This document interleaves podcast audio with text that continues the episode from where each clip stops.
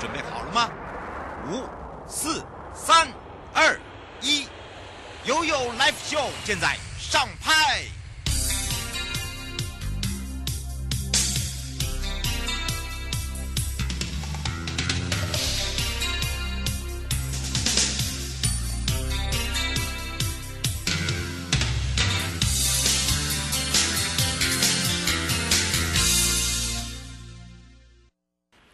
迎接你我他，快乐平安行，七嘴八舌讲清楚，乐活街道自在同行。我是你的好朋友瑶瑶。好的，当然呢，今天我们要带大家来到我们的南工处，也就是我们的营内政部营建署南工处了。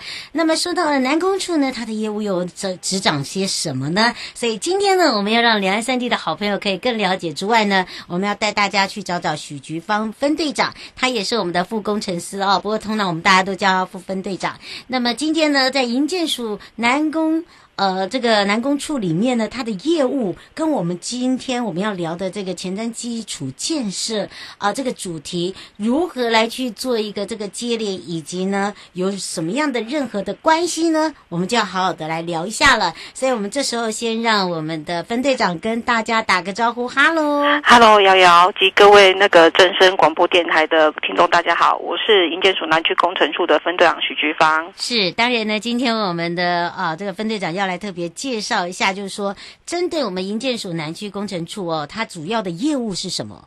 呃，我们主要我们的辖区就是南部的六个县市，然后以及离岛的金门跟澎湖都是我们本署的辖区。嗯，然后另外我们主要的业务是要执行那个生活圈的道路，就是有关道路的新辟拓宽，都是由本署自理自行办理那个设计跟建造。那另外我们也会依依据我们的工作能量，有部分的工作会设计跟建造工作会委外，然后由本署来办理督导。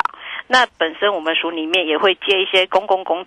就是公部门的公共工程的那个建筑案或区段征收的那个公共工程的代办案件。嗯，那另外我们也会配合那个政府的呃前瞻基础建设提升道路品质的案件，我们会办理相关的审查、抽查及经费核拨的作业。嗯，是，所以刚刚呢，我们分队长讲的很清楚哦。像这个市区道路主管机关，我们这个辖内，你看哦，嗯、六个县市有嘉义县市嘛，对不对？嗯，对。有台南，对啊、呃，有高雄，对有屏东、台东，还有一个离岛澎湖，还还另外还有金门哦，还有连金门都是哦。对对对对，你看看，哎，这个跨的领域就大了，嗯、哦，真的等于是跨海哦。哎、那么呃，您刚才有讲到的，就是主要的生活圈道路相关的业务，对不对？嗯、可能大家会不大了解，那生活圈。相关的道路业务跟我们生活一般市民有什么样的关系呢？呃，一般来说，呃，因为地地方政府的诶、欸，就是裁员是比较那个分配会比较呃紧迫一点啊。那我们会依据那个呃地方政府的需求，他会向我们来提案，就是主要是办理都市计划的道路，然后他提提报给我们署里面，我们审查，如果有切合我们的计划的精神，比如说呃开辟整个路网的。整个路网的贯贯通或串联，然后有它的效益的话，我们就会审查，然后通过，然后补助相关的经费，然后由本处来办理那个设计跟建造的作业，然后以后再移移交给地方去做接管。哦，用这样的一个方式就对了。对、嗯，我们前面一定会先按照这个所谓民众跟这个生活居民的需求嘛，对不对？对啊，当然不是我们说的算啦，嗯、啊，这个还是要很多这个呃开会啦，对，因为这里面还会牵扯到呃这个工程里面，譬如说道路它可能很狭角。对，那你就变你要拓宽喽。对，没错，对不对？那这拓宽的时候，你就会要跟居民沟通，这也是我们的业务。没错，没错。哎呀，这个业务好大，嗯，吓吓死吓死宝宝了。所以哦，大家都会有点这个错乱，就想说啊，那不就只是一个工程没有哦？好，软性硬体的都要这个兼顾哦。所以依照我们自己的工作能量，我们去分工，不管是在设计上面，在建造上面，都是由我们这边来一次统筹，是不是？这样讲，哎，对，可以这么说。哇，你等于是包山包海耶。没有啊，这是我们的工作，只是没有包生子啊。对，所以基基本上刚刚还有听到这个分队长讲一个，嗯、就是说我们还有做所谓的公共工程的代办案呢，这可能对一般的这个民众来了解好像不是挺深的。呃，因为像有些呃有些呃政府单位，他们可能。哎，他们呃，比如说他像那个财政部，他们有一些建筑案，嗯，他们要重新改善他们的庭舍或重建他们的庭舍，或者是国防部啊，或者是呃一些呃，就是法法务单位，嗯，他们可能呃内部没有配置工程的人员，然后为了做这个建筑案，他去配置一个工程的人员，其实会有点浪费啦，哦，所以他就会把这这类似的案件移给我们营建署去做代办的作业，这样子。哎，这个还不错哎，哎，对。但是因为就等于是是这也是我工作量之一啊，应该要这样子讲嘛，对不对？对对对。而且呢，刚刚这个分队长还有讲的很清楚，我们还要配合整个推动前瞻基础建设道路品质计划里面，我们有一些审查，嗯，好，抽查也要做，没错。那那那经费谁做啊？经费的核拨也是我们南工处来做，哎呀，嗯，很好，那个连同呃 离岛的也是，哎，对。那等于是我整个提升道路品质计划主要的部分呢，还有就是说，不管是地方政府也好，跟我们的中央，我们提出审查的时候，我们就要来去做，对不对？对。那在这个送审的这个途中啊，其实我们会看到每个案子里面，像您刚才有讲到有亮点。对，对不对？有人行道，对，没错。还有一个非人行道，大家想说什么叫非人行道？非人行道就是我们有一些既有的路面，像现在高雄之前不是说很多坑坑洞洞嘛？嗯。那因为呃地方的财源真的会比较没有那么宽裕啊。嗯、那针对这部分，我们因为我们的计划名称就是提升道路品质嘛，那就是。针对既有的一些没有人行道的铺面，如果它现场的状况不是很好的话，嗯，我们也可以，就是它可以来提报。然后我们署里面觉得，呃，那个状况真的不是太 OK 的话，我们也会补助相关的跑铺的费用，这样子。嗯，对。不过您应该有提到亮点，亮点这个我发现很多这个部会都有做这个亮点计划啊、哦。对。可是这个包含了，哎，观光这是珍珠亮点的部分。嗯、那那当然，我在我们的营建这一块的亮点又是什么？呃，我们目前来说就是一个县市一个亮点呐、啊，然后就是各地方政府可针对辖区内有故事性、有特色，或者是有文化背景，或者是观光休憩的区域，可以去做整整体的规划跟整理。嗯，那我们扮演的角色，以及我们可以做些什么呢？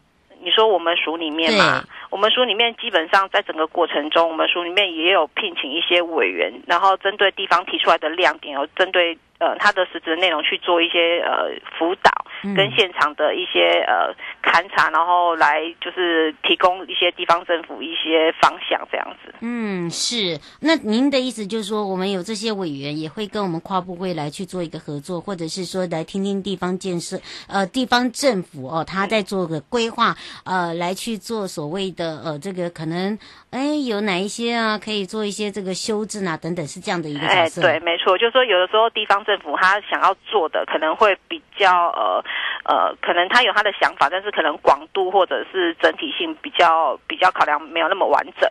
然后我们会借由委员，因为我们会找各方面专家学者来来提供一些相关的建议，这样是。哇，这个真的是一大工程哦。嗯、那当然呢，除了刚刚我们讲到有亮点、有非人行道，那在人行道的部分呢？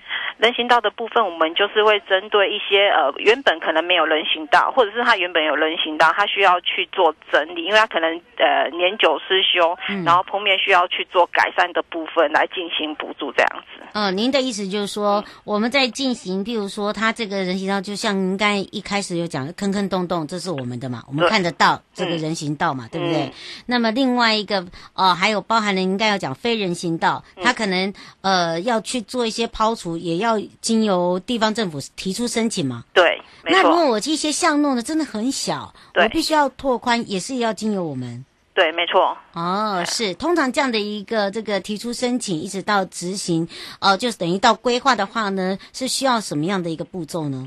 呃，通常地方政府就是会依据我们的一些执行要点，然后来去做呃串联那个需求。就是说，呃，有一些，比如说，呃，像我们前瞻的话，我们主要的核核心精神就是路路网的贯通啊，以及就是呃天际线的整理跟铺面的改善，然后它依据这些来。就是依据他个案去检视这些内容，那如果适合的话，就是提报给我们署里面。那我们署里面会会邀请一些呃学者跟我们署内的一些委员来做评分，然后来看看说，哎，这个案子是不是真的有需要我们提供一些补助跟去改善这样子。嗯，并不是说哈，我们这个地方政府提出，我们就好像是呃就马上可以答应，并不是，我们还是要、呃、会整体的通盘去考量。当然呃，可能每个人都觉得他们有需要啦，但是总是。急迫性有有那个优先顺序这样子。没错，嗯，这个是让大家哦，一般的民众可以了解，哎，到底我们在做些什么，对不对？嗯，对。那么在营建署南工处的，就您而言哦，我们在南部推动的这个提升道路品质计划的目的，好有哪一些呢？呃，因为像。北部啊，人口稠密嘛，然后交通拥塞，那大众运输的呃路网建设是还蛮完整的啦，所以大部分通勤族或者是学生都会利用大众运输工具来当做他们主要的代步工具。嗯、那南部的特色就是那个人口很分散，然后交通路网的普及跟健全度都不及台北啊。那我们像通常回来南部都是一台机车跑天下，然后交。哦然后交通成本也会比较低啦，所以导致一般的民众比较重视的是车道数跟汽汽机车的停车车位这样子啊。你怎么去改变呢？这个也是一个重点呢。对，然后所以就是说，我们常常同事，因为像以前我们呃很多同事都是在北部念书嘛，对啊。那我们回来南部之后都觉得说，哎，其实我觉得南部人其实他。不想要，并不表示他不需要，是因为我们没有给南部有更多更好的选择，导致大家都一致的，大家都会觉得说我们只有唯一这个选择啦。哦，所以刚刚这个分队长讲了一个很重点哦，嗯、我们不是不需要。好，是你没有告诉我这个我们用的便利性在哪里？对，对不对？对，因为一般这个从小到大，可能我我我出了家乡，我去念书回来的时候，还是跟原本一样嘛。嗯、哎，你会发现，真的就像刚才分队长讲的，一台汽车哦。一台机车哦，可以跑很久，没错，而且成本又低，真的真的哦，所以哦，这个是呃，以导致一般大家对于这个车道数哦，尤其是汽机车的停车空间很重要，没错哦，这个这也是。但是如果说呢，呃，有很多的这个无障碍啦，包含现在的高龄社会啦，呃，或者是通学通学的这一块哦，就是孩子的部分呢，我们怎么样来去改善它？对，我们其实我们也希望说借由这样的计划哈。哦，南部就是能够一条路一条路慢慢的做，然后把整体的人行路网慢慢的建构起来，嗯、然后推动到一个区域或者是一个完整的交通路网啊。然后我们会希望说，呃，短程要靠十一号公车啊，然后中长程是靠大众运输工具。这样子不但就是呃，我们整天就是每天上下班啊，就是可以顺便运动，嗯，然后也可以减少那个空气的污染，这样子。是，不要以为十一号公车是什么公司？公车两条腿，真的真的，其实也是种运动啦。但是你的环境要给人家好啊，不能说这个呃，到这个机车啊、汽车在跟我们人这跟人在争道啊，现在已经不一样了呢。没错，所以我们常常有的时候在推动的时候，民众最常跟我们反映的就是说啊，那个前面啊后也没有人行道，后面也没有人行道，为什么偏偏我们这段要做人行道？真的、哦？啊，其实本来建设也不是以就是一一步一步完成的啊，嗯、就是要逐步慢慢的去建构起来啊。嗯，是哎，这个是说的很实在哈、哦，嗯、可能很多人不大很了解哦。嗯、而且大家会想说啊，那到底我现在都没有看到成效啊，我们现在才在做一点零呢，嗯、还在做规划。没有那么没有那么快啦。其实每一个都有每个步骤，已经有完成的这个实际案例吗？有有有，像在我们高雄啊，在那个轻轨线的旁边啊，嗯、有一个盐城公园，那附近的步道就是我们这是补助的范围。嗯，那另外就是像旗山老街啊，嗯、目前也已经都是做完成了。嗯，对，对，对，是好，大家可以看得到。那当然规划的还是很多啦，还正在规划。嗯、大家会想说，哎，要规划那么久吗？没错。好，因为这个还要讨论，对不对？对，而且我们也希望说，我们规划出来的东西不要让民众觉得无感，或觉得说，哎，那不是我们想要的。所以，我们当然在整个规划的过程中，都会去跟民众做一些适当的沟通啊。嗯，那沟通。不不见得呃一一下子就说的民民众都可以接受，当然也要局部去调整我们的方案这样子。嗯，是哦，这个是我们一再的呃跟民众沟通，让民众了解我们如何去改善它。在改善的过程中，我们可能碰到困难，都需要大家来帮忙迎刃而解了。哎，没错。哎，真的，那个很多哈，不要用自己原本哈可能。已经生活的这个大半辈子，甚至一辈子哈，我都没有改变。你现在要我改变，当然会有困难。没错，像我们在做呃道路新辟的过程中，尤其是拓宽的案例啊，嗯，就是民众呃原本他的生活是呃进出都很方便，然后在施工的过程中，哦、其实呃我们当然我们一些交通的呃我们一些工程车辆的进出或者是一些工区的维设，都会造成他们进出的不方便。嗯、那民众在那个施工的阶段的不方便，都常常都会觉得说啊，你这样子。造成我很大的困扰，啊，事实上，其实我们真的是希望民众能够多多体谅啊。其实一短时间的不方便，其实就是为了长时间的更舒适、更方便。没错，咬一下牙就过了。真的，我常常跟这些阿公阿妈讲说：“哎呦，你好的跟那谁干赶快哈，咬一下就过去了啊！你后来你看到哇，那一家碎掉哈，怎么那么美？你也会想要哎，因为这就是你的环境，这是你的家嘛，对不对？没错。而且你给走出去的时候很方便，你看。轮椅族也好，对不对？然后呢，娃娃车也好，不方便的我们的这个生权团体也好，都非常的方便哈。所以呢，请大家可以一起来共同努力，不会因为时间的关系，迎接你我他，快乐平安行，七嘴八舌讲清楚，乐活街道自在同行，陪伴大家也是营建署南工处我们的许菊芳，我们的分队长哦，我们这个分队长要谢谢他哦。我们今天的上集呢，跟大家先聊到这，我们再期待我们的下集喽。好，谢谢。等一下回来的时候，进入悠悠宝贝啊。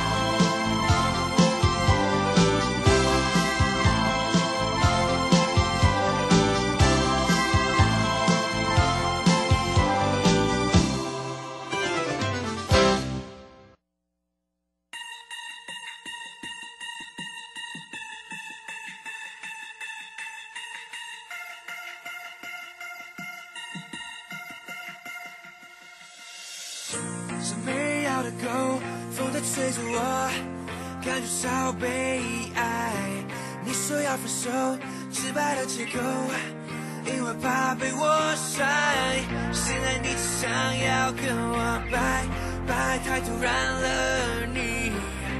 现在我只想要搬搬到城里隔壁，不用再是谁说谁对。爱到了底，你敬我醉。啊，如果我付出你当无所谓，爱情失败到分手的罪，让我来背。女人的青春青春不能浪费，被受伤，只要一个人狼狈。No stop。干脆不要那么累，我呸，摔到分手。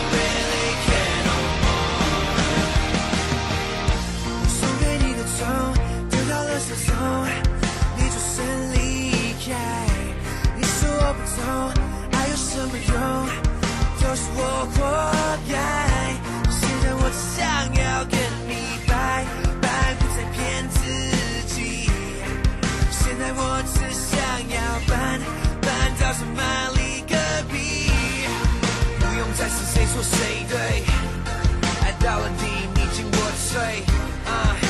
如果我付出，你当无所谓。爱情失败到分手的罪，让我来背。女人的沉醉，青春不。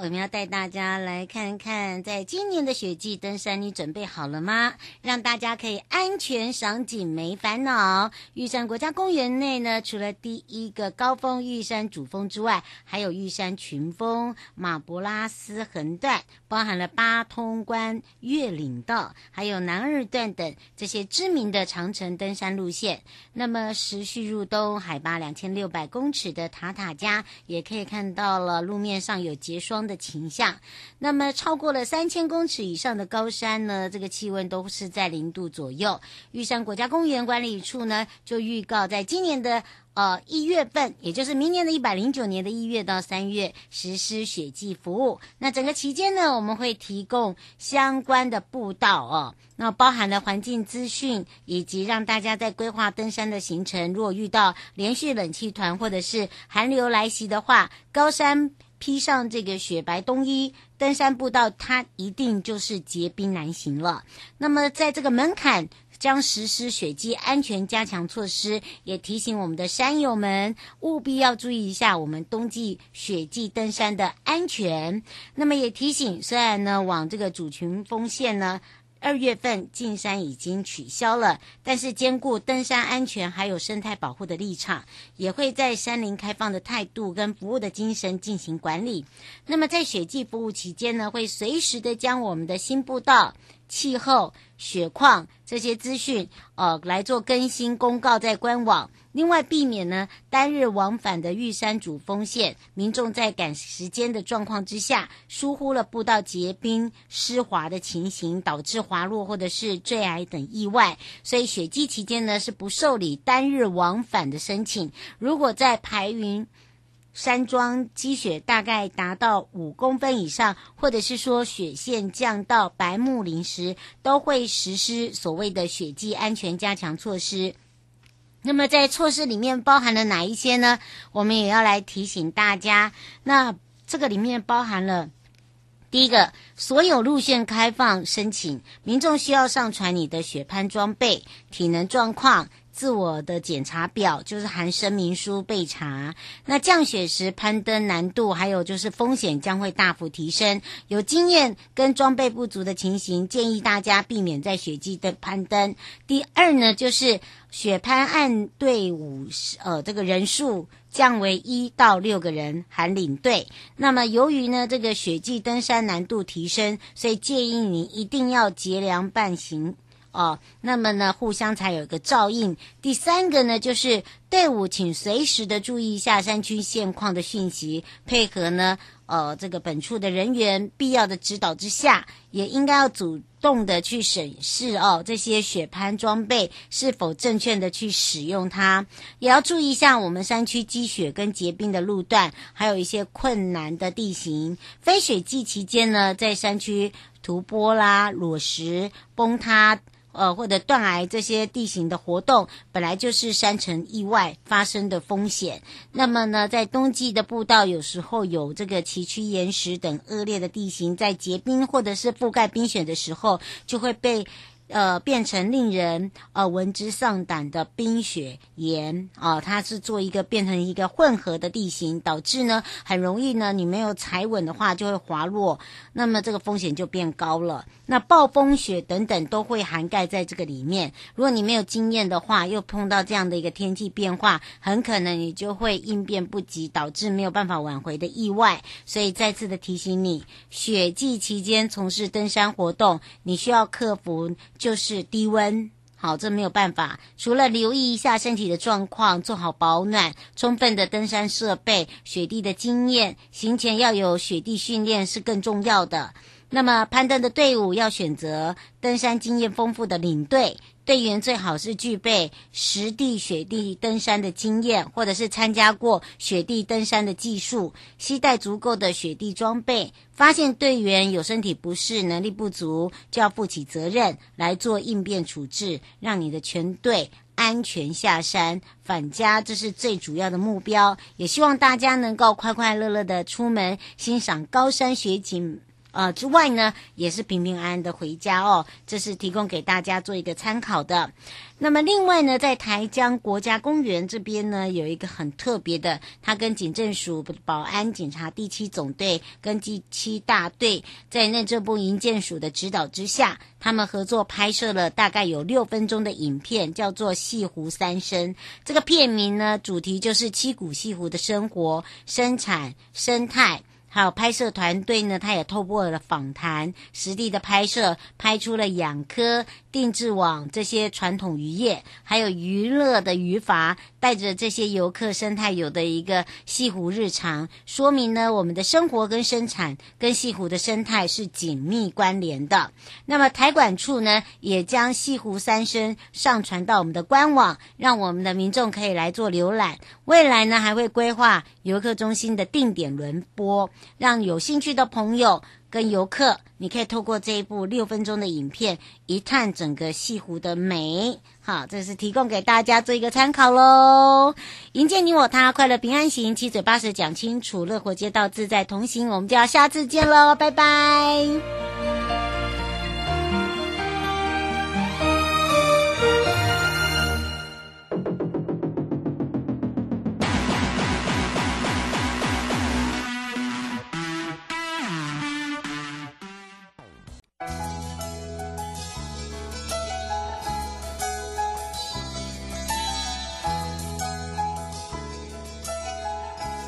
亲爱的旅客，下车的时候别忘了您随身携带的物品。交通部观光局关心您。